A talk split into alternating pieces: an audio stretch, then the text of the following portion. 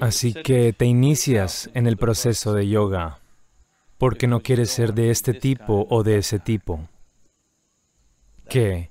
Serás del tipo que se requiere ser en un momento determinado. Si es de mañana, eres una persona matutina. Si es de noche, eres una persona nocturna. Si no es necesario que seas una persona, no eres una persona. Es decir, te vuelves flexible. Con esta flexibilidad empezamos a trabajar con tu cuerpo para empezar. Después debe llegar a todos los aspectos de tu vida. Tu estructura física, tu estructura psicológica, tu estructura emocional, tu estructura kármica. Todo debería volverse flexible. ¿Para qué? Pueda hacer lo que se requiere hacer. No está atorado siendo de esta manera o de esa manera. Entonces, el yoga como proceso, el yoga como método, el yoga como tecnología, el yoga como ciencia, es esencialmente para romper las limitaciones de una cierta concretización que ocurre, que llamamos como personalidad, para evolucionar de ser una persona a una presencia. Si eres una persona, eso significa que has hecho un caparazón de ti mismo. Tú formaste un caparazón, solo puedes operar dentro de ese caparazón. Si rompes el caparazón, ya no serás una persona, sino simplemente una presencia, como la vida es, como Dios es, solo una presencia. Si puede estar encerrado en un caparazón, se convierte en una persona. Así que yoga significa que lentamente estás trabajando para hacer que este caparazón sea más y más delgado, más y más poroso, para que un día puedas existir sin caparazón. Así que esencialmente, en tu experiencia, yoga significa por la mañana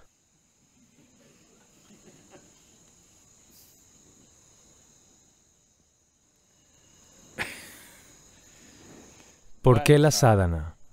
Es como es, es. Todos los aspectos de la fisicalidad son cíclicos en el universo. Los planetas están girando alrededor del Sol, el sistema solar se está moviendo. Todo en la galaxia, en el cosmos es cíclico. Entre más y más te identificas con tu sistema físico, más y más cíclico eres tú también. Tus experiencias son cíclicas. El proceso de la vida es cíclico. Si observas con la suficiente atención, incluso las situaciones que enfrentas en tu vida vienen en ciclos. Así que yoga significa, en un nivel, romper el ciclo de la vida, lo que es un círculo en este momento queremos abrirlo y convertirlo en una línea recta. Porque si vas en círculos, si digo que vas en círculos, ¿qué significa para ti? No vas a ninguna parte. Solo te da la impresión de que vas a alguna parte, pero realmente no vas a ninguna parte, estás pasando por lo mismo una y otra vez. Así que yoga significa abrir el círculo y estirarlo como una línea recta, que si sigues la línea vas a algún lado, no vas dando vueltas y vueltas. Muchos de ustedes quizás ya han experimentado y notado si no lo has hecho, no experimentes porque te daré los resultados del experimento ahora mismo. Podrías haber estado haciendo sadhana durante dos años, tres años, cinco años. Detén tu sadhana por tres meses. De repente verás tantas compulsiones que nunca imaginaste fuesen parte de ti, que se habían ido hace mucho tiempo. De repente todas serán parte de ti. Pero aquellos que están haciendo su sadhana correctamente comen por la mañana, no piensan en comida hasta la tarde. No se les ocurre, porque ya no es una compulsión. Si comes, conscientemente comes, de otra manera no. Detén tu sadhana por tres meses y ve, tus manos agarrarán cualquier cosa y se la pondrán en la boca. Estas compulsiones volverán de repente si solo interrumpes la sadhana porque la naturaleza no te va a liberar tan fácil. Tienes que trabajar en ello y trabajar en ello y trabajar en ello. De lo contrario, debes ser feliz haciendo el círculo. Un círculo también puede ser descrito como un circo. Si te vuelves consciente, toda la cosa parece un circo. Si no eres consciente, solo puedes ver tres pies delante de ti, entonces todo es real. Si puedes ver todo el círculo de tu vida, de repente se vuelve como un circo. Una vez que te das cuenta que es un circo, no quieres pasar por el circo una y otra vez. Solo si tu visión es demasiado limitada puedes ver solamente tres pies frente a ti. Todo es real para ti. Si lo abres y ves todo el círculo por donde vas, parece un circo y definitivamente no quieres que continúe para siempre. Quieres hacer algo al respecto.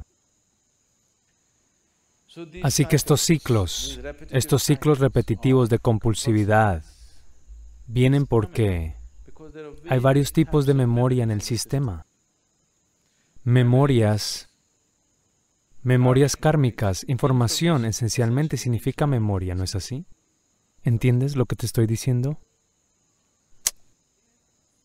Cualquier información significa memoria, ¿no es así? ¿Cómo llevas la información? Solo de memoria, no hay otra manera. Ya sea en tu cabeza o en un chip o en una computadora, no importa, solo puedes llevar información de memoria. No hay otra forma en que cualquier información pueda permanecer en cualquier lugar. Así que hay un gran volumen de memoria, memoria kármica, memoria genética, memoria mental y psicológica de todo tipo. Si esta memoria no estuviera allí, tu cuerpo ni siquiera tomaría una forma. Tu cuerpo sabe que tiene que tomar esta forma. Cuando estabas en el vientre de tu madre, tantos billones de personas en el planeta, todos tomaron esta forma. Dos piernas, dos manos, dos ojos, así. Si la memoria no estuviera allí, no sabemos qué forma habría tomado. Nunca jamás sucedió que una mujer parió un elefante, o un insecto, o algo más. Nunca jamás sucedió, porque hay memoria. Si la memoria no está allí, esto podría haber tomado cualquier forma. Así que has conservado tu forma física tal como es solo por la memoria. La memoria significa pasado. ¿Sí? La memoria significa siempre aquello que es pasado. Si la memoria es lo único, si la información que llevas, que es la memoria, es lo único que determina la naturaleza de quién eres ahora mismo, eso significa que eres pasado o que la vida te ha pasado de largo. No hay vida real es solo un juego de memoria. Si vas y ves una película,